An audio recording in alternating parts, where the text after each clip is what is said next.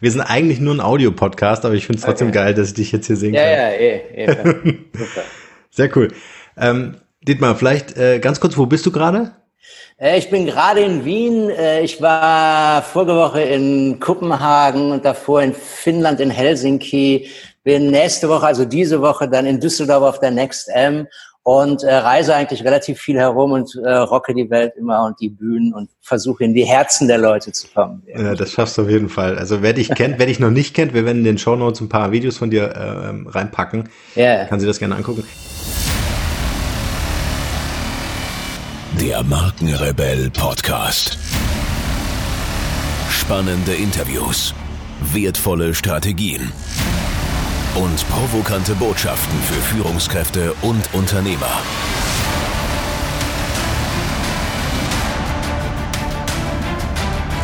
Stell dich den Herausforderungen der Digitalisierung und setze als Marke ein Zeichen. Von und mit Markenrebell Norman Müller. Was ich ganz spannend finde, bei dir im Hintergrund, du bist äh, Vitra eingerichtet. Mega cool. Ach so, ja, ja, ja, ja, genau. Ja, der Lounge-Chat, der Klassiker. Ja, ja, genau. Dann hinten die. Äh, ja, genau. ja, genau. Perfekt, genau. Weil äh, äh, das ist bei mir so hart verankert. Wir haben damals 50-jährige äh, ähm, äh, Charles und Ray Eames äh, gemacht, ah, ah, ja. haben, haben äh, mit Vitra gearbeitet und du hast ja eine ähnliche Vergangenheit, auch Thema Werbung, Thema Marke. Ja, ja, Magst du uns mal so ein bisschen mit in, in deine Historie nehmen? Äh, wie ging das mit dir und der Werbung überhaupt los? Also historisch gesehen fand ich eigentlich Werbung als Kind gut, weil die im Fernsehen war und die sah immer gut aus und alle sind schön und alles ist gut und das Essen schmeckte immer perfekt und so weiter und so fort. Und ich fand dann eigentlich diesen emotionalen Zugang ganz gut, eine Message extrem zu verdichten, mhm. völlig auf den Punkt zu bringen. Später gab es dann eben so Werbegrößen, der Schirner zum Beispiel mit IBM Schreibmaschine, also so gedachte äh, Werbedinge und die haben mich eigentlich immer fasziniert. Und deshalb habe ich gesagt, ich will in die Werbung gehen.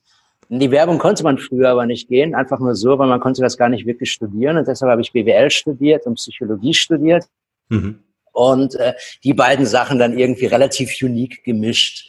Äh, das hat mich dann dazu gebracht, dass ich direkt damals von der Lintas, die gab es damals noch, eine der größten Werbeagenturen überhaupt, eingestellt wurde. Ausbildung teilweise dann auch in New York, in überall. Ich habe dann global gearbeitet, nach Los Angeles München, Hamburg, Wien, eben New York und überall auf der Welt, wurde ausgezeichneter Kreativer, dann Geschäftsführer und so weiter und so fort. Und irgendwann kam dann der Moment, und das war so eben zur Jahrtausendwende, wo Digitalisierung kam. Und die Digitalisierung, wie immer, ist ein völlig neues äh, Objekt und die Menschen konnten damit nicht umgehen. Man brauchte neues Wissen und man brauchte neue Formen, also neue Produkte mhm. und neues Wissen. Und das hat meiner Meinung nach die Werbung nicht schnell genug aufgebaut.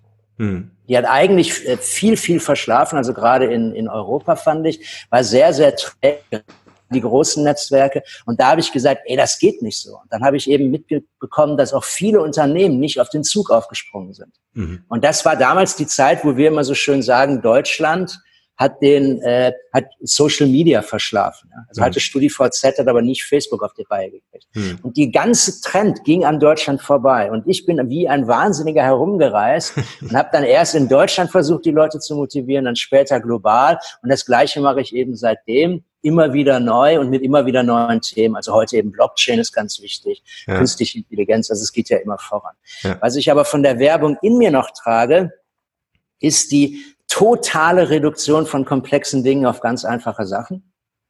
Mhm. Und das Wissen, dass der Kopf eigentlich egal ist, das Wissen ist egal, wir wissen eh alles, wir müssen es nur ins Herzen reinbringen. Wir mhm. müssen das Ding mögen.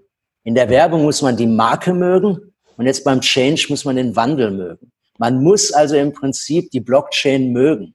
Wenn man Angst vor dem Ding hat, weil man immer sagt, ich verstehe das nicht, ich will das nicht, ich mache das nicht, dann geht das nie voran. Da kann man so viel nachdenken, wie man will. Man macht es einfach nicht. Das Wichtige ist also, in die Herzen hineinzukommen, gerade beim Wandel. Hm.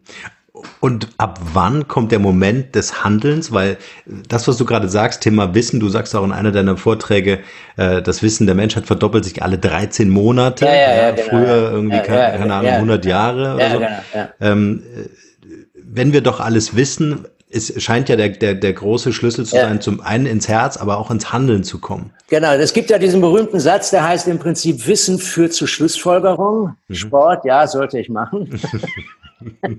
ja. Da fällt jemand ins Wasser, den müsste jemand retten. Ja. äh, und Emotion führt zu Handeln. Ja. Wenn es mein Kind ist, springe ich sofort ins Wasser. Äh, ja. wenn, wenn, wenn mein Leben auf dem Spiel steht, mache ich sofort Sport. Ja, das heißt also, es geht immer darum, die, die Handlungsenergie kommt eigentlich nur durch die Emotion. Das heißt, Emotion kann im Prinzip Energie geben, mhm. Handlungsenergie, und die setzen wir dann um. Wissen gibt nur im Prinzip, wenn wir die Handlungsenergie haben, wo setzen wir die ein? Ja. Aber wenn wir die Handlungsenergie nicht haben, passiert überhaupt nichts. Und das sieht man jetzt auch gerade. Im Prinzip Deutschland, also ich mache ja viel im Ausland, und Deutschland ist eigentlich getrieben, wenn man an Zuckerbrot und Peitsche denkt, eher Peitsche. Also diese ganzen Dinge irgendwie, wir haben Möglichkeiten mit, mit der Digitalisierung oder wir können Marken neu führen. Jetzt zum Beispiel Blockchain nutze ich als Marketing-Tool. Das ist eine mhm. neue Möglichkeit. Springt Deutschland nicht unbedingt auf.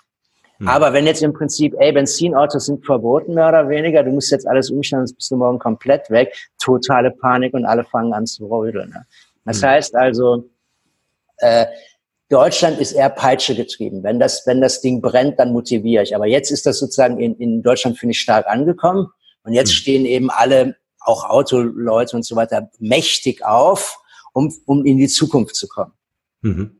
Ist das eine kulturelle Frage? Ja, klar. Also das ist eine ganz klar eine kulturelle Frage, eine Erziehungsfrage, eine Ausbildungsfrage, alles Mögliche. Die Frage ist eigentlich immer die, wie, äh, also wissen wir eh, ja, aber wie viel Probleme hast du mit, mit Fehlern? Mhm. Also wirft dir ein Lehrer Fehler vor oder sagt ein Fehler irgendwie, geil, der Test, super. Mhm. Äh, schade, dass das diesmal nicht geklappt hat, aber nächstes Mal bestimmt. Ja. Und äh, Deutschland ist ganz klar auf der fehleraversiven Seite. Mhm. Und äh, was Deutschland oder Europa generell ausmacht, finde ich, ist auch so ein Ding, äh, äh, ich jetzt rede jetzt immer mehr drüber, das ist die Analyseparalyse. Die Analyseparalyse ist, dass ich eben so lange analysiere, mhm. und zwar deshalb, um es einfach nicht tun zu müssen. Ja. Das heißt also, bevor ich jetzt wie ein Startup auf den Markt gehe und sage, ey, das hauen wir jetzt mal raus, also wie der Elon Musk, ja, oh scheiße, die Scheibe hat doch nicht gehalten. ja, sehr schöne Demonstration, ja. Ja, äh, was in Deutschland, das würde nie passieren, aber es würde auch erst vier Jahre später passieren. Ja. Er stellt sich einfach hin, gucken, ob es klappt, boom, klappt nicht, da ist klar, naja, Pech gehabt. ja. ja. Ist nicht durchgegangen, meint er. Ja, ist ja, okay. genau. Ist okay. Ja, genau. ja, aber ich habe mir übrigens gefragt bei der Scheibe, äh, vielleicht hat er einfach so, also er wird getestet haben, ja. Aber vielleicht hat er im gleichen Fahrzeug getestet. Ah, okay. Vielleicht hat er also fünfmal draufgeschmissen. Es gab vielleicht ein Mini-Haares dann irgendwann mal. Ja. Aber keine Ahnung, ich weiß es nicht. Also, Aber er macht, und das ist ja genau der Er Punkt. macht, er macht machen, machen, machen, genau. Ja. Und er macht nicht denken, ja. denken, denken, analysieren, ja. sondern machen. Ja, ja. Ähm, Thema Emotion. Also du bist ja äh, pure Emotion. Also man hört das jetzt, wird ein Audio-Podcast. Mal sehen, vielleicht werden wir unser Video hier auch noch veröffentlichen. Ähm, zum Thema Machen.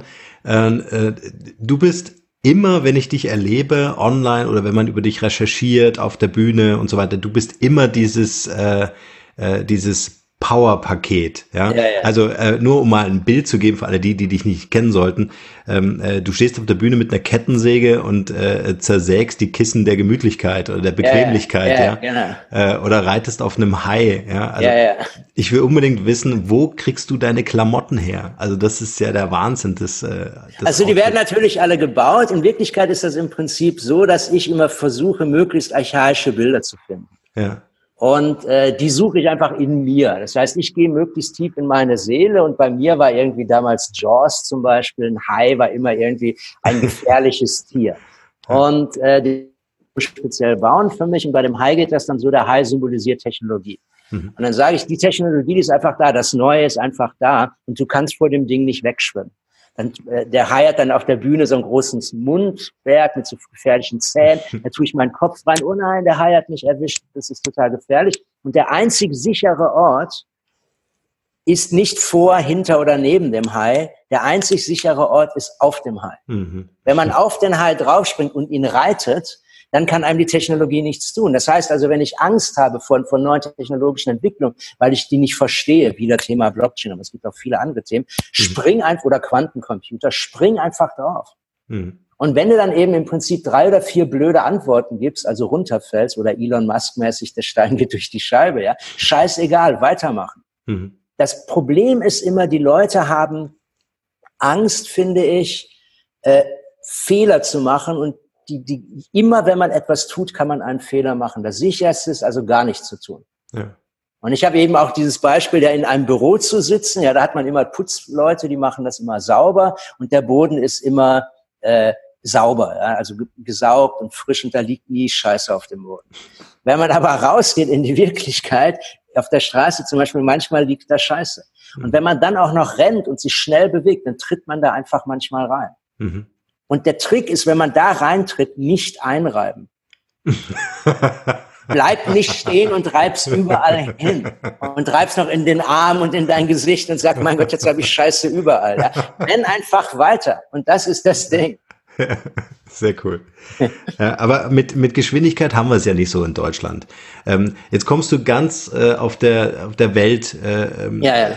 umher. Wie sieht Deutschland so aus deiner Perspektive aus? Also wenn ich mir anschaue, weißt du, wenn ich mein Handy aufmache auf dem Startbildschirm, ist, glaube ich, eine einzige App, vielleicht Spotify aus, äh, aus Europa. Alles andere ist Amerika. Ja, ja. Wo siehst du unser Potenzial, was wir noch haben? Das Ding ist, was ich im Prinzip irgendwie sehe, ist auf der einen Seite, äh, da gibt es auch sehr, sehr viel Forschung dazu. Ja. Auf der einen Seite haben wir unglaublich viele Wissenschaftler, machen unglaublich viele Publikationen. Wir sind also theoretisch echt die Weltmeister. Ja. Kaum, also wenn du jetzt an Europa denkst, ich glaube nicht, dass irgendein gegen China oder Amerika mehr Publikationen macht und wissenschaftliche Arbeiten als wir. Wir sind tatsächlich vorne. Mhm. Aber Amerika und China, also wir haben, glaube ich, 47 äh, Unicorns, wie man so schön sagt, oder 43 und die haben beide über 200. Mhm. China hat im Moment 206, Amerika 203. Das heißt, die verbinden die Forschung mit einem Machertypen. Der Forschertyp ist nicht der Machertyp. Das sind mhm. zwei völlig unterschiedliche Leute, ja. Der Elon, also die, die, die, die, die, die, die Machertypen, die verlassen die Uni. Die machen einfach irgendetwas. Die finden es einfach geil, irgendwas zu tun. Ja, die gehen raus in den Ring. Mhm. Wenn du dir überlegst, wie zum Beispiel Gruppe versus Individuum ist, ja. Ein Individuum, also ein einzelner Mensch, der macht meistens viel mutigere Entscheidungen, viel schnellere Entscheidungen. Eine Gruppe macht viel langsamere Entscheidungen und viel sicherere Entscheidungen. Hm. Und das ist vielleicht für einige Teile gut, aber eben nicht, um Unternehmer zu sein. Hm. Deshalb glaube ich, müssen wir anfangen zu fördern, fördern dieses äh, kleinere Abteilung bis hin zum Einzelunternehmertum. Und der Gag ist, dass ich im Moment sehe, dass das in Deutschland passiert. Mhm. Also im Moment gibt es eigentlich eine große Vers äh, also Aufsplittung der Giganten, also Siemens, Mercedes, BMW in kleinere Units, in schlagfertigere Einheiten, die unabhängiger handeln können und so weiter und so fort. Das heißt, die sind eigentlich aus der Trägheit der Gruppe rausgezogen, um schneller agieren zu können, auch um mutiger agieren zu können. Mhm. Und das ist das, glaube ich, was eine Chance ist. Mhm. Die nächste Chance ist natürlich immer äh, die neuen Sachen. Ne? Also die, der alte Kuchen ist unheimlich oft verteilt. Mhm. Also es ist relativ schwierig, da dran zu kommen. Also jetzt ein besseres Amazon zu machen und so ist irgendwie schwieriger. Oder ein besseres, ist einfach wesentlich einfacher sind die neuen Sachen. Das heißt, ich würde eigentlich gucken, was passiert in der Zukunft. Ganz klar, Quantum Computing ist auf dem Radar. Äh, noch immer ist Blockchain auf dem Radar, das ist auch noch nicht bei jedem angekommen, ist auch noch fast ein Zukunftsthema. Und wie kann man da gucken, jetzt Expertise aufzubauen? Mhm. Und beim Expertise aufbauen sollte man eigentlich früh sein. Und der Grund ist, dass um Expertise aufzubauen, musst du eben so und so viel Fehler machen. Ja, das geht nicht anders. Mhm. Du musst eine bestimmte Anzahl von Fehlern machen, um mhm. das zu lernen. Kein Kind steht auf und kann gehen. Mhm. es fällt einfach ein paar Mal hin. Ja. Und kein Unternehmen steht auf und kann plötzlich Quantencomputing machen. Es fällt einfach ein paar Mal hin. Und wenn man das früh genug anfängt, hat man einen riesen das heißt also jetzt äh, kleinere Einheiten, mhm. mutigere Einheiten, Kooperation mit den Forschern, aber es sollten andere Leute sein. Mhm. Forscher und die Unternehmer sind vom Typus her komplett andere Typen. Mhm. Und man braucht also im Prinzip die Sicherheit und die Sexiness, safer Sex. Ja. Umso wichtiger ja auch, jetzt bist du ja hier in einem Personal Branding Podcast gelandet. Ah. Umso okay. okay. Ja, wir quatschen nur eine halbe Stunde. Äh, ähm, wie würdest du sagen, äh, du hast, glaube ich, auch mal in einem Interview gesagt, ähm, äh, die Ma Maschinen werden smarter, ja, und die yeah. Menschen menschlicher. Und das fand ich einen ganz interessanten ähm, äh, Spot, um einfach zu verstehen, und das deckt sich eigentlich auch mit dem, was du gerade gesagt hast. Yeah. Ähm, wir brauchen die richtigen Leute, die unternehmerisch denken und handeln. Yeah, yeah. wie wichtig ist für dich Personal Branding äh, jetzt nicht nur speziell jetzt auf deine Person gesetzt, sondern einfach generell in den Unternehmen oder auch als Einzelunternehmer, die ja als Experten zu Projekten dazugenommen werden? Ja. ja, da gibt es zwei Antworten. Ich fange erst mit der ersten Antwort an. Ich erzähle mal diese Smart-Geschichte ein bisschen genauer. Ja. Wer sich mit äh, künstlicher Intelligenz und so weiter auseinandersetzt, der weiß, künstliche Intelligenz kann Dinge vorhersagen, also wie zum Beispiel das Wetter Sag daraus hin vorher, wenn du ein Restaurant hast, wie viele Gäste kommen. Sag darauf her, wo sich die Gäste aufhalten werden, bei schönem Wetter auf der Terrasse, bei schlechtem Wetter innen. Sag darauf her, wie viel Personal du brauchst. Also wenn die jetzt mehr Kellner brauchst, weil die alle auf der Terrasse sind, brauchst du so und so viel Personal. Organisiert das Personal, weil das alles digital über WhatsApp geht. Prüft gleichzeitig, sagt die Getränke vorher. Wahrscheinlich wird viel Caipirinha getrunken. Überprüft den Lagerstand und optimiert den Lagerstand. Und all diese Dinge, die künstliche Intelligenz komplett automatisch macht, nennt man smarte Ziele. Spezifisch messbar, ausführbar, realistisch und terminiert. Was macht der Wirt? Wenn die künstliche Intelligenz alles macht und alles, was, was smart ist, macht der Wirt andere Ziele und die sind geil. Mhm. Ganzheitlich, emotional, innovativ oder irre und lustvoll. Mhm. Du gehst ja nicht in eine Kneipe, weil die funktioniert. Du mhm. gehst deshalb in eine Kneipe, weil die geil ist. Das heißt also, wenn wir anfangen, Maschinen zu haben, die die smarten Sachen machen, müssen wir geiler werden. Das gilt für Menschen, das gilt für Unternehmen. Die jungen Leute wollen nicht zu einem Unternehmen, wo, wo arbeitest du? Ja, ich arbeite beim ganz smarten Unternehmen, spezifisch ausführbar mehr, also es war ausführbar realistisch und terminiert. Ja, scheiße. Also irgendwie viel besser ist beim Google zu arbeiten, dann bist du in der Hängematte, fällst andauernd runter, der Computer geht kaputt, scheißegal, es ist geil. Ja? Mhm. Das heißt also, die Unternehmen müssen geil sein und die Leute müssen geil sein. Smarte Mitarbeiter, smarte Chefs, smart, smarte Businesspartner haben wir eh. Aber geile, mhm. geil sein ist das Wichtige. Ganzheitlich, emotional, innovativ oder irre, ruhig abgedreht und lustvoll. Das mhm. sind die Sachen. Wenn du nicht brennst, passiert nichts. Mhm die, die, die künstliche Intelligenz legt im Prinzip Brennstoff ohne Ende hin, aber anzünden musst du. Mhm. Und das ist, was Personal Branding ist. Yeah. Personal Branding ist also im Prinzip eine, hat eine Außenwirkung, aber auch eine Innenwirkung. Ich brande auch für mich. Mhm. Wie stehe ich morgens auf? Was denke ich? Wie ist mein Selbstbild? Und äh, da gibt es einen sehr berühmten, also in, in, ich habe ja so eine, so eine Show, eine eigene. Jetzt in Wien heißt die Rock Me Dietmar Damus äh, am 16. Dezember. Ich weiß nicht, ob es noch Karten gibt, wenn dann nur noch ganz wenige. Und äh, da sage ich äh, äh, unter anderem, also am Ende dann auf Englisch, it's not about finding yourself, it's about creating yourself. Mhm. Over and over and over again. Und das ist das Ding, du musst dich immer wieder neu erfinden. Das heißt, die Marke kann nie veraltern. Mhm. Und die Radikalität mit der zum Beispiel Amerikaner sich wieder neu erfinden, ist unfassbar. Also ich, ich lebe in, in der Popkultur, ja, und in der Popkultur gibt's ja eben die Avengers und da gibt's ja dieses Ding Endgame. Und wie kann das sein, dass eine, dass der erfolgreichste Film aller Zeiten war das, glaube ich, mehr oder weniger alle Helden umbringt? Das ist mhm. unfassbar. Das ist, als ob BMW alle Dreier, Fünfer, Siebener abdreht völlig unfassbar. Und die sagen einfach, ey, um das Neue zu tun, muss ich, kann ich das Alte nicht mehr haben, weil bei dem Alten brauche ich einfach zu viel. Ich habe nur 100 Prozent Energie und wenn ich 20 Prozent brauche, um das Alte zu halten, habe ich für das Neue nur noch 80 Prozent Energie. Mhm. mhm. Das heißt, ich muss das Neue, Alte komplett abdrehen, um das Neue zu schaffen. Und da ist, gehört natürlich Mut dazu und da hat man Angst ohne Ende. Ja? Das sind ja das ist schwierig. schwierig. Aber die haben es gemacht, eisenhart. Hut ab. Ja, ist stark. Ähm, warst du schon immer so? Äh, es ist, glaube ich, so, also das glaube ich auch. Also, ja, also die Antwort ist erstens ja. Es, äh, aber im Prinzip tendenziell, man wird natürlich besser. Ja. Aber äh, du musst im Prinzip, also ich glaube, man kann sich so, man hat irgendeine Veranlagung, keine Ahnung, äh, als Hochspringer kann man zum Beispiel von null an entweder 20 Zentimeter sprechen, springen oder 1,20 Meter.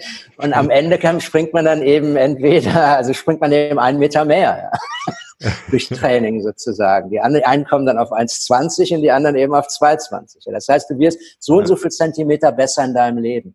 Aber ich glaube, dass ein völlig, äh, einer, der im Prinzip diese, der etwas macht, wo er nicht äh, ein Talent zu hat, äh, das ist, glaube ich, nicht besonders gut. Deshalb mhm. gibt es Berufsempfehlungsleute, die sagen im Prinzip, versuche nicht deine äh, Schwächen zu kompensieren, sondern deine Stärken zu stärken. Mhm.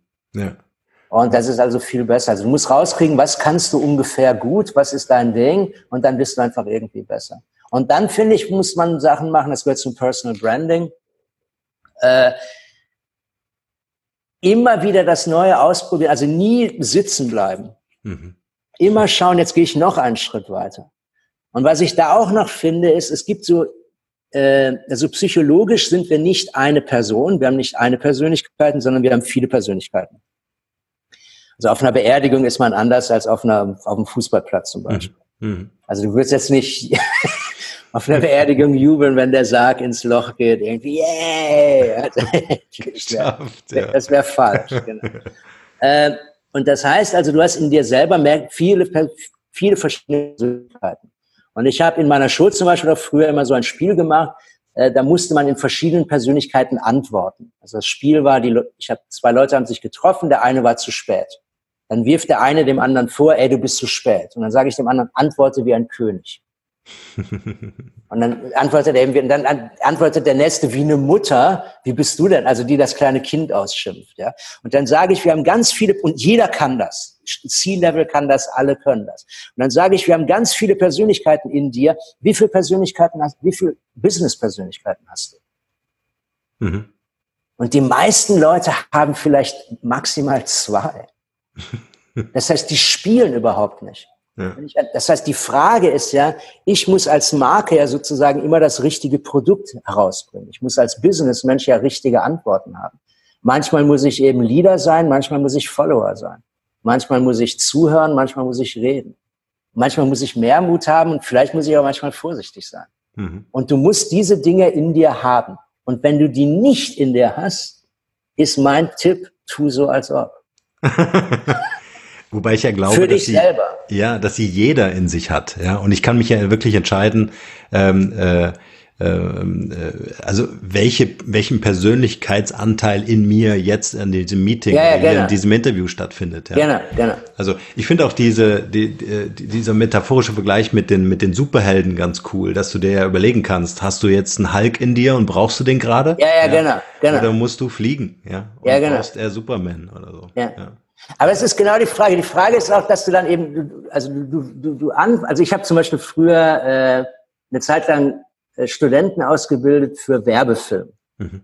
Und ähm, da habe ich dann eben in der Werbung macht man ja immer diese Pre-Production-Meetings und beim Pre-Production-Meeting muss der Regisseur verargumentieren, warum zum Beispiel äh, er oder sie ein bestimmtes Model haben möchte. Und ich habe denen dann einfach gesagt, argumentiere wie ein Franzose in dem Fall. Ja, der, also das sind völlig, und dann, wie, das kann ich? Ja klar, mach das doch einfach. Und jeder wusste, wie das geht, also völlig ohne Argument, also irgendwie, nein, nein, sie ist perfekt. Und Ende der Fahnenstange, ja. Und ja. wenn du das einmal gemacht hast, dann ist plötzlich diese Option in dir drin. Dann kannst ja. du die ähnlich wie so ein Antikörper bei Viren immer wieder herausholen. Und wenn du das noch nie gemacht hast, ist die Person nicht in der drin. Ja. Das heißt, du musst einfach überlegen, wo kann ich sozusagen, wenn man nicht besonders mutig ist, im safen Rahmen mal anfangen, äh, neue Argumentationspersonas, Persönlichkeiten in mir aufzubauen. Mhm. Und sie auch zu trainieren, das ist ja, ja wie ein Muskel. Genau. Also du musst sie halt benutzen, ja, vielleicht klar. Ja, genau, genau. Ja, ja. Was, was würdest du sagen, was sind so deine drei wichtigsten Superhelden in dir, die du immer wieder äh, also aktivierst? Äh, was ich irgendwie ganz wichtig finde, ist diese, äh, also es ist nur, also ich bin etwas mehrdimensional, aber Two-Face finde ich, also Charakter eigentlich ganz gut. Joker geht auch so ein bisschen in die Richtung, weil die im Prinzip eigentlich äh, unvorhersehbare Sachen tun, sich selber überraschen und die anderen auch überraschen.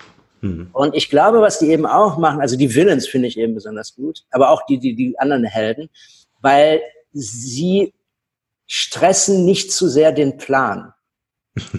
Wenn man einen Plan hat, hat man immer den, der klappt ja nie. Ja? Also der Nachteil an einem Plan ist ja, dass der nicht klappt.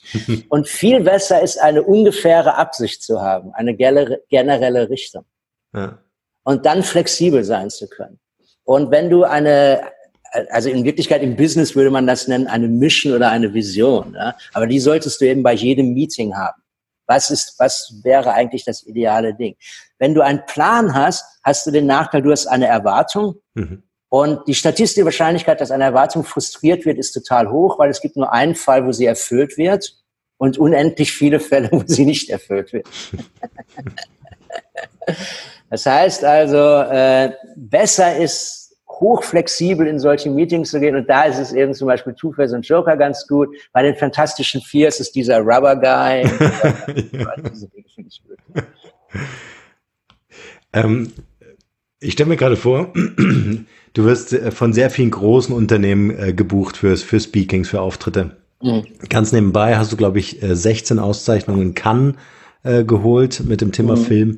Also ähm, Jetzt stelle ich mir vor, äh, da sitzen äh, hochkarätige äh, Manager, äh, C-Level-Leute in deinem Publikum. Ja.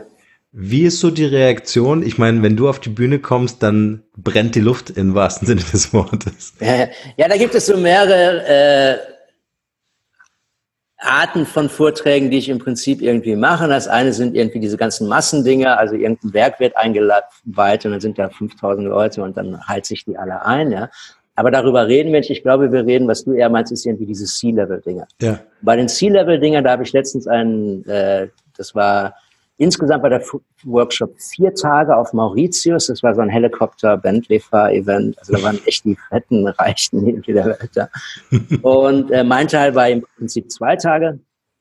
Und ich habe am ersten Tag unheimlich viel über Innovation geredet, über die neuen Dinge geredet, über neue Technologien, Herausforderungen und so weiter und so fort. Am letzten Tag, das war dann die letzte Aktion, habe ich die aufschreiben lassen, warum alles, was ich in dem Tag vorher und an dem Tag dann erzählt habe, für sie nicht relevant, die nicht gilt. Keinen, keinen Sinn für ihren Markt, für ihre Kunden, für ihre Firma macht. Und dann schreiben C-Level-Leute, also Head of irgendwas, äh, weiß nicht, zwei Minuten das auf einen Zettel, und dann sammle ich eben alle Zettel ein und verbrenne die ungelesen. ja, sehr geil. Und dann sage ich im Prinzip irgendwie, all die Dinge sind nur in eurem Kopf. Und da kriege ich dann im Prinzip jetzt noch Antworten oder, oder Wochen später kriegt man noch Antworten, wo dann sagte, äh, das war der, der, das impactstärkste Erlebnis, was die hatten, weil die sich tatsächlich die echten Sorgen äh, aufgeschrieben haben. Ja. Und jemand tatsächlich die, von diesen Sorgen befreite, wie so ein Sündenablass. Ja? Also ja. einfach verbrennen. Ja. Und äh, das ist aber in Wirklichkeit wieder eine Ritualisierung. Das heißt, du mhm. nimmst den Menschen ernst, du fragst ihn, was sind deine Sorgen? Mhm. Und ritualisierst dann die Vernichtung der Sorgen. Es ist ganz anders, als wenn du sagen würdest, äh, ey, das stimmt alles nicht. Mhm. Also verbrennen ist einfach eine viel fettere Aktion. Ja, das ist viel, viel archaischeres Bild, viel ritualisiert. Ja. Sehr cool, das gefällt mir. ähm, äh, ich würde gerne noch, noch deine Meinung, wenn, wenn du jetzt in die Zukunft mit mir schaust. Ja. Ähm, ähm, oder, oder mach mal, mach mal eine formale Klammer. Äh, da, da, das Unternehmertum hat ja irgendwann mal angefangen, dass irgendeiner besonders gut Stahl schmieden konnte und dann irgendwie mhm. gesagt hat, ich mache jetzt irgendwie geile Werkzeuge, weil das bringt so mein Dorf irgendwie weit nach vorne und wenn mhm. die mir dann irgendwie mehr dafür bezahlen, kann ich mein Produkt besser machen. Mhm. Das heißt, ich habe äh, ein Social Business damals gebaut. Ja, mhm. war ein Familienunternehmen und so weiter. Ja. Und das Ding expandierte, wenn jeder zufrieden war mit mir. Ja. Ähm, Das ist ja auch heute eine äh, ne große Diskussion, wenn wir an, an das Thema Umweltschutz denken. Äh, äh, welche soziale Komponente hat das Business? Wenn, mhm. wenn wir zweimal in die Zukunft schauen äh, und sagen, okay, Thema Digitalisierung, Nutzung neuer Technologien, ähm, äh, das ganze, ganze Thema Blockchain äh, ist ja das erste Mal in der Menschheitsgeschichte, dass wir einen Speicher bauen konnten, der dezentral äh, mhm. Daten ablegen äh, kon, äh, kann. Mhm kann man sich streiten, ob das in der Steinzeit schon möglich war mm. äh, mit den Tafeln. Ja. Ähm, aber wenn du, wenn du mal in diese Richtung schaust, Social Business in Verbindung mit mm. neuen Technologien, wie sieht der Markt äh, oder wie sehen die Unternehmen der Zukunft aus? Was brauchen die da oben für ein Mindset, ähm, um was Nachhaltiges zu bauen? Also da gibt es auch zwei Antworten. Das erste ist, äh, ein Social-Unternehmen, es klingt jetzt echt alt, aber es ist einfach so, stellt den Kunden ins, in den Mittelpunkt. Ja, der Kunde treibt also die Änderung an. Und der Kunde treibt die Änderung an relativ massiv und relativ radikal. Ich mache im Moment relativ viel, hatte ich vorhin schon erzählt, über Sustainability, also in den Vorgesprächen, die wir hatten, als der Zuhörer noch nicht da war, oder die Zuhörerin. Und äh, bei Sustainability ist das also so, dass ich dummerweise auch relativ viel fliege und da kommt man in die etwas besseren Lounges und in den etwas besseren Lounges, da gibt es immer Smoothies und die Leute, die alle fliegen und um da reinzukommen, musst du, glaube ich, mindestens 100 oder 200.000 Meilen fliegen, also echt die Umwelt verschmutzen, regen sich auf, wenn dann Plastikstrohhalm ist in den Smoothies. Und das kommt von einem Tag auf den nächsten. Und das heißt also, der Kunde fordert plötzlich, dass du als Unternehmer sauberer bist als ich selber sozusagen. Mhm. Ich selber, der Kunde fliege herum, aber du Lufthansa kannst auch nicht einen Plastikstrohhalm nehmen zum Beispiel. Und in Wirklichkeit ist das so, ich habe also letztens einen Vortrag gegeben über Hospitality, also äh, Restaurants, Hotels und so weiter und so fort. Und Hospitality ist ja einfach ein Unternehmen noch ein bisschen radikaler also noch socialiger.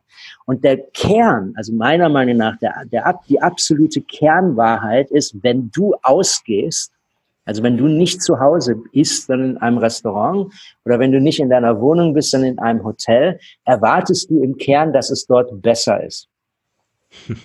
Du würdest nicht dahin gehen, wenn es dort schlechter wäre. Mhm. Und das Bessersein bezieht sich zum Beispiel auf die Produktqualität, auf die Freundlichkeit der Leute, auf die Sauberkeit und sowas. Im Hotel, wenn da Socken auf dem Boden liegen würde, würdest du sagen, was ist denn das für ein Zimmer? Bei dir zu Hause liegt vielleicht einer manchmal herum oder wie auch immer. Ja. Und jetzt ist es eben ein neuerliches, das, also ich erwarte, dass es besser sind. Die Leute müssen freundlicher sein, das Essen muss besser schmecken. Und jetzt kommt als Zusatzanforderung, es muss eben Umwelt, also nachträglicher sein, besser für die Umwelt sein, mhm. als bei mir zu Hause. Im Restaurant auf keinen Fall ein Plastikstrohhalm, beim Kindergeburtstag, ja, was soll ich sonst nehmen, kaufe ich Plastikstrohhalm, sozusagen.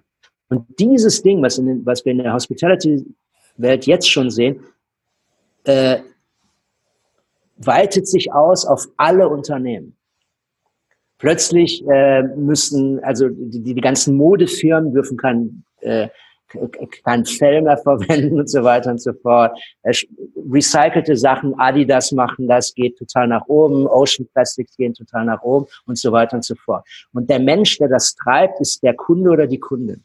Mhm. Nicht das unbedingt das Unternehmen. Die, die bieten es an, aber wenn du es nur anbietest, bringt es ja nichts. Es muss ja gekauft werden. Mhm. Das heißt also, du musst jetzt im Prinzip Sustainability anfangen, tatsächlich zu leben. Und das ist der Riesenunterschied. Du hast jetzt nicht, früher hatte man eine Strategie.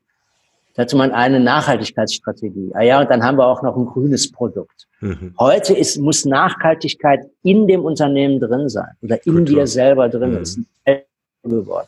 Und das ist ein riesen, riesen Ding. Das heißt, äh, der Kunde fängt an, und das finde ich ist das die massivste Veränderung, äh, Nachhaltigkeit einzufordern und das Unternehmen muss reagieren. Und die Konsequenzen, die sind manchmal unfassbar. Also ich habe letztens war ich auf einer Getränkeveranstaltung zum Beispiel und da wurde gesagt, dass die äh, deutschen äh, Verbraucher, wenn sie Mineralwasser trinken, ich glaube, erfinde ich jetzt mal, weiß ich nicht, 74 Prozent erwarten eine Glasflasche. Mhm. Und wenn du im Restaurant zum Beispiel bist, sind es wahrscheinlich 84 Prozent. Und wenn du da eine Plastikflasche hinstellst, dann sagen alle, was bist du denn für ein Typ? Und das Problem ist aber, die Leute haben ja alle die ganzen Werke gebaut.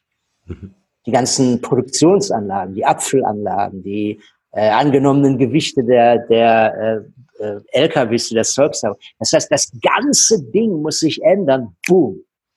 Weil ich plötzlich Montag, also Sonntag habe ich noch gesagt, geil, jetzt auch als jetzt eben Plastikflasche, finde ich toll, das kann hinfallen. Und am Montag sage ich, ist ja furchtbar, verändert die Umwelt. Und du musst reagieren. Und deshalb musst du im Prinzip sehr, sehr flexibel sein.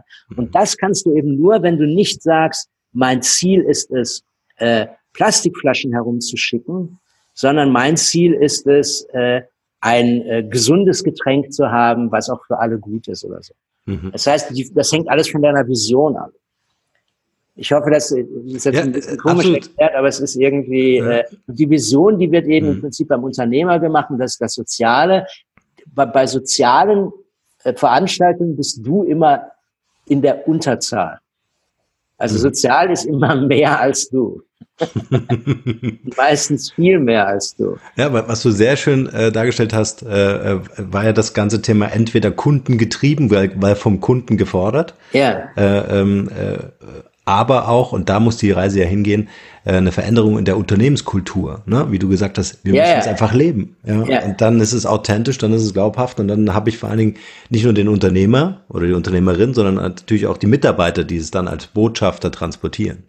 Ja, ja unbedingt. Also das Ding ist, ja. die Änderung einer Kultur geht nicht dadurch, indem du es im Geheimen einfach tust. Ja, genau. Eine Kultur ist eigentlich immer öffentlich, ist das, ja. was man im Prinzip lebt. Ja. Und wenn ich jetzt zum Beispiel mir überlegen würde, keine Ahnung, ich wäre ein Unternehmen, also zum Beispiel ein ganz einfaches Beispiel, kommen wir mal wieder auf den Hai zurück, ja.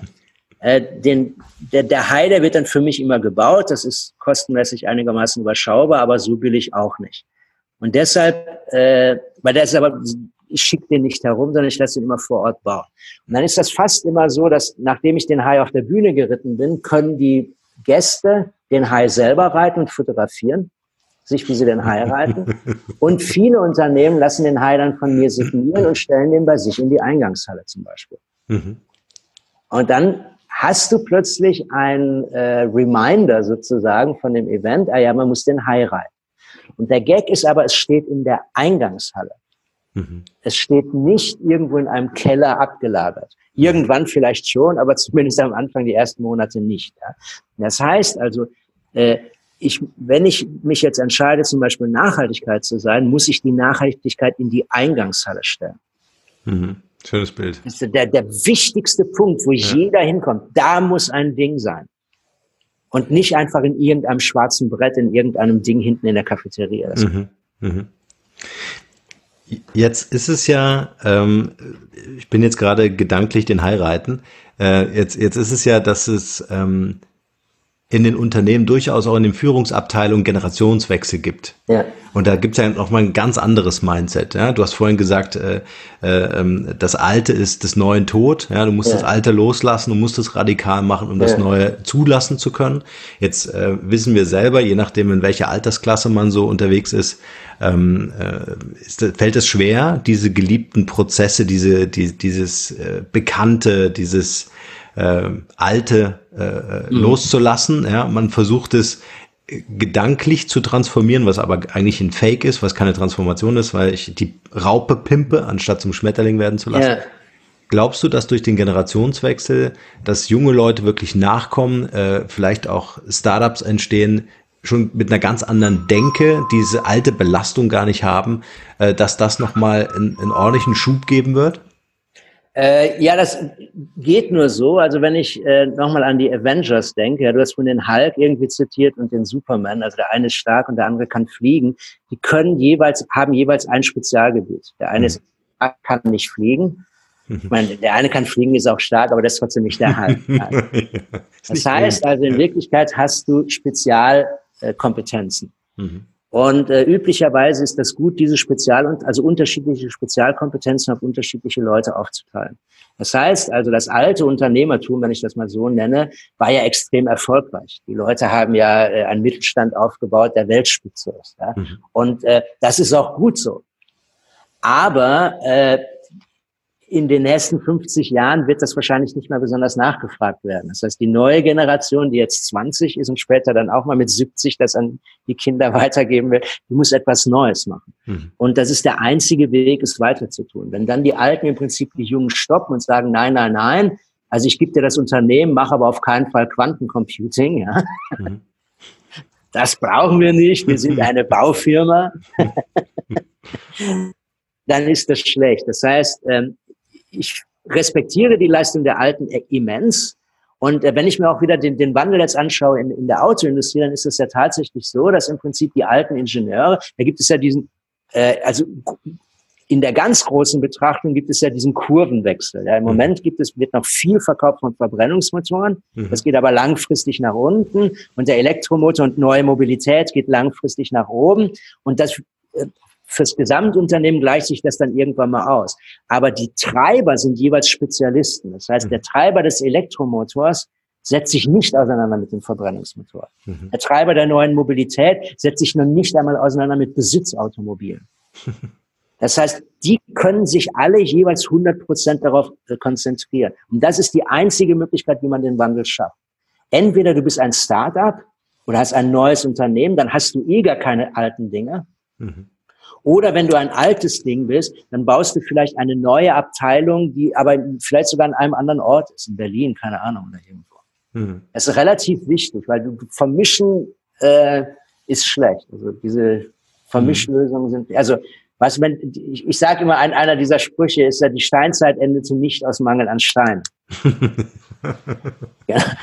und, und das nächste Ding war dann eben Bronze. Die haben nicht eine Stein-Bronze Hybrid-Axt. ja. Sondern die haben gesagt, ey, Alter, du kannst Stein, ich kann Bronze, fertig ab. ja, sehr schön. Äh, diesmal, ich gucke so ein bisschen auf die Zeit. Ich will das jetzt auch nicht über beanspruchen hier. Ähm, bevor wir so äh, unsere Session Personal Insights eintauchen, äh, du hast ja. die Fragen Gott sei Dank nicht gelesen vorher. Ja, genau. äh, noch die Frage, ähm, Gibt es momentan so ein Projekt oder ein Thema, was so äh, deine ganze Leidenschaft gerade anzieht, wo du sagst, hey, das, da muss es noch mehr geben, da mache ich den Deep Dive irgendwie in den nächsten Monaten? Ähm, ja und nein. Also es, auf der einen Seite habe ich ja wie gesagt diese Show, ja, und diese Show, die findet normalerweise jährlich statt. Die macht normalerweise immer so die Tour Österreich, Schweiz, Deutschland und so weiter und so fort. Also im Jahreswechsel, ja. ja, ja. Und äh, in der Show ist es eigentlich immer so, dass ich sage, da muss jeweils alles neu sein. Mhm. Und die Show dauert vier Stunden. das heißt, ich bin gerade dabei, vier Stunden komplett neue Themen zu machen und auch neue Aktionen zu setzen. Und äh, eine dieser neuen Aktionen ist zum Beispiel, äh, dass ich mich mit der Blockchain relativ stark auseinandergesetzt habe. Äh, und ich werde jetzt zum Beispiel selber zum Token äh, und man kann dann einen Token von mir kaufen. Das kann man zum Beispiel bei LinkedIn dann tun. Und mit diesem Token, das ist dann am Anfang ein Access-Token. Mhm. Also ich erkläre dann auch genau, was das alles gibt, wenn man sich nicht miteinander auskennt. Das heißt, man hat sozusagen Zugang und in dem Fall hat man dann Zugang zu acht Podcasts von mir mhm. im Jahr. Auf der anderen Seite ist es aber auch ein Asset-Token, weil der im Prinzip auf der Blockchain gehandelt werden kann. Und wenn mhm. mehr Leute das dann irgendwie einsteigen, gewinnt der Wert des Tokens an sich. Mhm. Und ich probiere einfach mal aus, und das lasse ich auch wissenschaftlich begleiten, da sind wir gerade dabei, das aufzubauen, äh, mit Universitäten in Österreich und in der Schweiz, äh, wie sich im Prinzip ein, die Marktanführung von einer Persönlichkeit als Token irgendwie abspielt. Wie also das ist irgendwie das, so, bitte? Und das sind irgendwie Dinge, die probiere ich jetzt einfach mal aus. Entweder das klappt oder das klappt nicht. Ich gehe eher davon aus, dass es klappt. Mhm. Aber äh, wir können dann auch schauen, was passiert, wenn ich bestimmte Aktionen setze. Und im Moment, wenn du zum Beispiel dir jetzt ein blödes Beispiel Bitcoin anschaust, mhm. Bitcoin mhm. setzt ja keine Aktion mhm. aktiv. Ich kann das aber schon. Mhm. Das heißt, es sind plötzlich riesige, riesige Veränderungen, die wir gerade im Prinzip irgendwie sehen. Und da gibt es einige Dinge. Und dann, das ist der eine Punkt. Dann der andere Punkt ist, äh, dass ich, das haben wir gestern besprochen, das schaffen wir aber auch noch bis zur Show. Ich kenne einen, den oder das, das erzähle ich dann später. Noch, ja. Aber das heißt, was wir im Prinzip oder was ich im Prinzip irgendwie mache, ist, ich nehme mich bestimmter Themen an mhm. und die setze ich dann eben aber auch um. Also dieses Machen, Machen, Machen ist für mich total wichtig.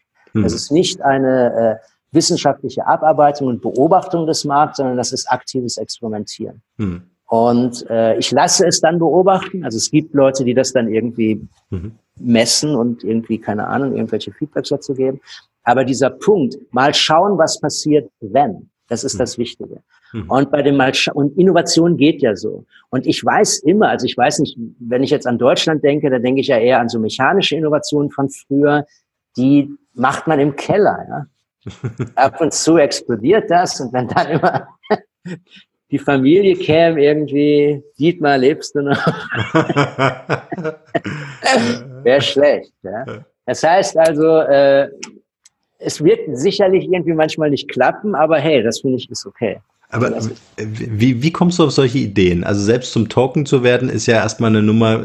Ist das unter der Dusche oder hast du ein Kreativteam, mit dem du arbeitest? Oder wie nee, das ist irgendwie, indem ich merke, äh, da sind bestimmte Potenziale und dann sage ich, dann kriege ich irgendwie raus, das macht so im größeren Rahmen irgendwie noch keiner. Und das gibt es im Prinzip als, als, als Mini-Dinger gibt es das, also gerade in Asien irgendwie, aber noch nicht in einem völlig neuen Markt. Und ich baue jetzt einfach den komplett neuen Markt. Hm. Und dann ist es einfach so, dass durch das, was ich tue, kenne ich einfach unheimlich viel Support, Leute. Ja. Also das heißt, ich habe die Idee, ich kann das anschieben, ich kann die Dinge immer realisieren. Und mhm. das machen wir im Prinzip. Ja. Sehr cool. Ich bin sehr gespannt. Ähm, zu deinen Tourdaten äh, werden wir noch ein paar Sachen in die Shownotes reinpacken. Also das, äh, ja. wenn überhaupt noch Karten da sind. Ja, äh, ja, also ja, genau, ja, gerne. Ja. Wir gucken einfach. Genau. genau, genau. Mal. Dietmar, äh, Personal Insights. Ich stelle dir ein paar Fragen. Du versuchst, das ist ja äh, eine wesentliche äh, Fähigkeit von dir, ja. die Komplexität einfach in einem Satz ja. rüberzubringen. Okay, schau äh, Frage 1, Elevator Pitch. Wer bist du und was macht dich aus? Äh, mich macht eigentlich aus, dass ich komplexe Themen äh, verdichten kann und dass ich die emotionale Bewegung schaffe. Ja? Das heißt also, dass ich den Leuten mach, steh auf und mach das Ding, krieg deinen Arsch hoch. Ja. Ich baue gerade eine GmbH und die heißt Brain Kicks. Brain wie Gehirn und Kick wie Tritt.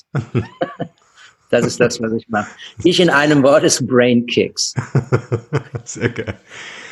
Äh, was würde uns an dir überraschen? Hast du irgendeinen besonderen Spleen, den man jetzt nicht so kennt? Also Klamottenstil würde uns überraschen, wer dich nicht kennt und dir begegnet oder ein Hai auf der Bühne. Aber gibt es irgend so einen Spleen? Oder? Ja, äh, also was man überhaupt nicht von mir erwartet, ist, dass ich teilweise äh, extrem gerne Ruhe suche. Wirklich? Ja, ja, das heißt, ich gehe tatsächlich diese ganze, ich in Österreich in den Bergen irgendwie diese Schneewanderung, irgendwie paar tausend Meter ein, zwei, drei Tage niemanden sehen und so weiter und so fort. Es liegt aber daran, dass ich sonst eben sehr vollgasig lebe. Ja. Ja, oder? Also so nehme ich dich auch wahr, dass das ja, ja. immer. Aber ja. hast du diese Ruhepausen auch unterm Tag? Also irgendwie. Also manchmal eher, ja, wenn, wenn richtig viel ist, also wenn ich extrem viel mache, wie zum Beispiel in den letzten 20 Jahren, dann äh, meditiere ich, ja. Okay, das ist sehr cool. Was war das schönste Kompliment, das du jemals äh, bekommen hast? Äh, das Beste ist, wenn die Leute tatsächlich, was oft passiert, es ist also nicht eines, sondern ganz viele, wenn die Leute ihre tatsächlichen Aktionen ändern, nachdem sie mit mir Kontakt hatten. Also Neues wagen, Neues machen. Ja. Völlig neue Dinge tun. Und dann nach kriege ich dann eben diese Dinge, ey, das war das Beste, was ich je gemacht habe. Mhm. Also raus aus dem Trott, das neue Wagen, bumm, umsetzen, Ast rein. Auf was könntest du in deinem Leben nicht verzichten? Bier. Wirklich? Nein. Äh, nicht verzichten, glaube ich, auf äh, das Unterbewusstsein geantwortet. Eine Mensch, menschliche Aussage. Also ich trinke Bier nicht alleine. Ich erzähle deshalb Bier, weil wir hatten gerade ein Bierfest in Österreich, in Wien. Mhm. Und wir waren mit der ganzen Familie und mit vielen Freunden da. Und in Wirklichkeit ist, glaube ich, die Geselligkeit das. Ja? Ja. Jetzt erzähle ich noch einen Punkt zum Bier. Es gibt ein sensationelles Buch, das heißt The History of the World in Six Glasses, also die, die Geschichte der Menschlichkeit in sechs Gläsern. Und die sagen, dass im Prinzip Bier ist, wurde früher immer, also Bier ist ja im Prinzip wie Brot, also ein Weizenprodukt, was dann eben gärt. Ja? Mhm. Und ähm, früher schwamm dann eben immer das, der Dreck sozusagen auf dem Fass drauf. Man hat ein riesiges Fass gehabt in Ägypten und dann haben alle mit Strohhelmen aus dem gleichen Fass getrunken. Mhm. Das heißt, das ist ein total demokratisches Getränk. Und wenn wir heute anstoßen, also zwei Biere zusammenhauen, zeigen wir eigentlich, du und ich, wir sind gleich. Und ein Bier ist immer eine, ist ein, ein hochdemokratisches Getränk. Wein hingegen ist ein total hierarchisches Getränk. An dem Trink, Tisch trinken wir den guten Wein, die Leute kriegen einen etwas billigeren Wein, jemand schenkt der Wein, wie viel wollen wir denn ausgeben und so weiter und so fort. Ja. Und ich finde diese, diese Demokratie äh, die sich jetzt in, in dem Beispiel jetzt im Bier findet, dass man im, im, äh, in, in München waren wir auch unlängst, dass man da in einem Biergarten alle nebeneinander sitzen und sich austauschen, ist eigentlich eine neue Art des Unternehmertums und eben der, des sozialen Gemein der sozialen Gemeinsamkeit. Hm. Also das Getränk, also der, es geht nicht um den Alkohol. Ja, ja schon klar. ähm, wofür würdest du mitten in der Nacht aufstehen? Für Ideen. Ja, ist es so? Du Sofort. Idee, springst auf. Spring auf, ja voll. Sofort. Das mache ich auch permanent. ähm, welche Da gibt es übrigens einen guten Spruch dazu. Ja. Das heißt irgendwie, äh, wenn man ein Start-up hat oder so Unternehmer ist, schläft man wie ein Baby. Man wacht alle drei Stunden. stimmt. Ähm, welche Entscheidung in deinem Leben würdest du im Nachhinein rückgängig machen? Keine. Wenn du eine berühmte Persönlichkeit, die du ohne Zweifel selbst bist, äh, treffen dürftest, egal ob lebendig oder tot, äh, äh, wer wäre das und warum? Also in meinem Fall wäre das dummerweise irgendwie Buddha, weil ich irgendwie meditiere. Ja, okay. Also im Prinzip eher so innere Ruhe finden, Glück, also eher so die, äh, die tieferen Themen. Was würdest du ihn fragen? Äh, ich würde ihn nichts fragen, ich würde ihm zuhören. Ich würde ihn offen, also er soll offen antworten. Mhm. Das ist, glaube ich, besser. Wenn man eine Frage stellt, dann stellt man die, äh, engt man die, die äh, ja. Spannbreite potenzieller Antworten ein. Ja. Wenn man einfach nur stumm sitzt, wird er schon irgendwas sagen. Oder er sitzt auch nur stumm, auch gut. Ja, auch dann hat er was gesagt. Ja, auch dann hat er was gesagt. Ja, ja schön. Äh, welchen Beruf haben sich deine Eltern für dich vorgestellt? Äh, voll blöd, also Anwalt. das hat nicht geklappt. Nein, nein. Hast du es versucht? Äh, nee, aber sie fanden, also sie, in Wirklichkeit haben sie eigentlich eine Wahrheit erkannt und die Wahrheit ist eigentlich im Prinzip, ein Anwalt redet ja viel und versucht irgendwie Leute von etwas zu überzeugen. Ja. Und sie haben halt, also im Prinzip, sie, hat, sie haben mich erkannt, sie haben meine Persönlichkeit sie haben meine Fähigkeiten erkannt, haben es nur in eine etwas andere Richtung interpretiert. Okay. Sehr cool. Welche war deine beste Entscheidung in deinem beruflichen Leben? Äh, immer zu kündigen. ja. Äh, weil das sind teilweise relativ schwierige Entscheidungen. Ja. Meine, letzte Position war ich ja im Prinzip irgendwie Managing Director, Creative Director von BBDO, das ist eine relativ große Werbeagentur in Österreich. Und um das zu werden, was ich bin, muss man da eben kündigen. Also. Mhm. Man lässt schon viel fallen, aber das ist immer das Beste. Aber wenn du noch mal kurz in dem Moment reingehst, das ist ja wirklich eine Nummer. Also BBDO ist jetzt nicht so ja. klein, ja. sehr groß, eine der führenden Agenturen weltweit. Ähm, was war der Auslöser, dass du sagst, hey, äh, das Beste, was ich jetzt machen kann, ist die Kündigung zu schreiben? Ja, einfach äh, Diskrepanzen im Führungsstil und in, vor allen Dingen in der Interpretation von Zukunft. Ja? Wo, wo geht man hin? Ne? Was, was sind die Dinge? Du musst ja im Prinzip irgendwie verantwortlich, oder ich habe mich immer interpretiert als verantwortlicher Gestalter. Mhm. Und äh, natürlich sieht sich das Unternehmen auch als verantwortlicher Gestalter. Und man muss an das das Wichtigste, also wir haben uns ja auch hochfreundschaftlich getrennt. Ja. Äh, das Wichtigste ist ja im Prinzip irgendwie gemeinsame Ziele zu haben.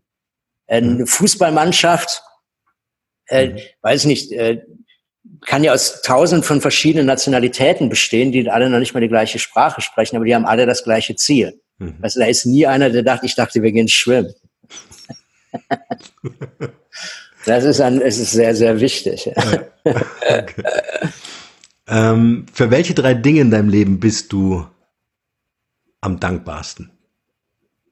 Äh, Familie ist ganz wichtig, finde ich, ist ein total, total wichtiges Ding, äh, weil Familie eben immer Support irgendwie bringt. Mhm. Äh, und das ist, glaube ich, das Wichtigste. Also der, der, der Support der anderen ist, glaube ich, das, wofür ich am, generell am dankbarsten bin.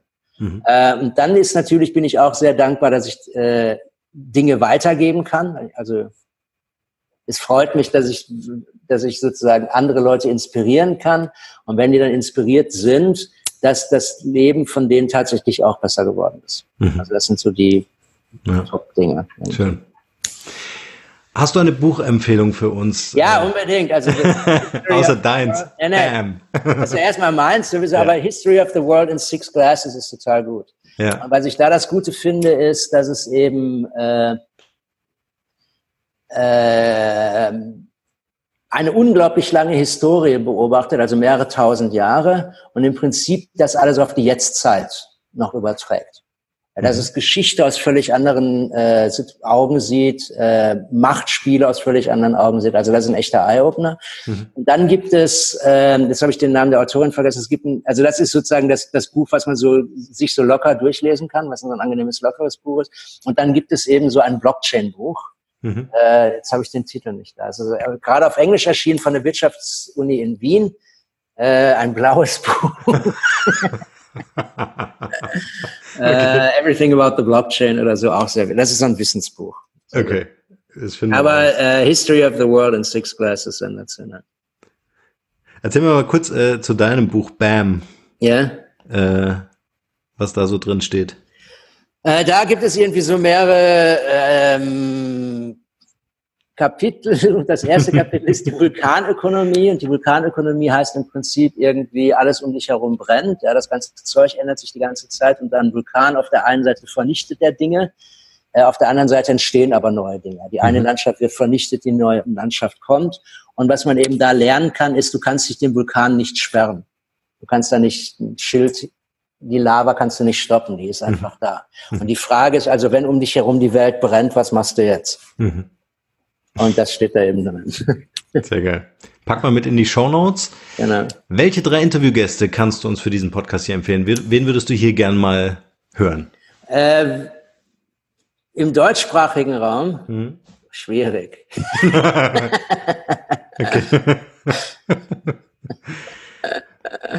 ich würde äh, versuchen, in die Schweizer Richtung zu gehen. Ja, gern. Schweiz, ja, Österreich. Die Schweiz ist eigentlich immer ganz gut. Also auf der einen Seite, äh, da muss ich mal gucken, ob ich das irgendwie gerade googeln kann. Äh, eine Sekunde. Ja. Ähm, wie sie heißt, sie ist nämlich richtig irgendwie gut. Äh, ein Blockchain-Buch, WU. Ich guck mal, dann habe ich auch ihren Namen. Aha, vielleicht finde ich das doch nicht. Ja, finde ich so schnell nicht. Da kann ich nicht finden. Na, finde ich jetzt nicht. Ich melde mich später dazu. Ja, genau, können wir nochmal okay. per E-Mail austauschen. Also hier gibt es, äh, äh, sehr gut ist irgendwie Sherman, S-H-E-R-M-I-N, Sherman, Woschgmir, hm. V-O-S-H-M-G-I-R. Sherman Woschgmir, Crypto Economy. Mhm. Und äh, mit ihr würde ich, also das ist auch das Buch, ja. Mhm. Und äh, sie ist auch sensationell zum Reden, weil sie einfach wienerisch redet und äh, sehr, sehr gut ist und es auch schafft, komplizierte Dinge wie Token Economics sehr, sehr verständlich rüberzubringen. Ja. Äh, also nicht professormäßig, also ja. richtig, richtig gut. Sehr cool. Das finde ich irgendwie gut.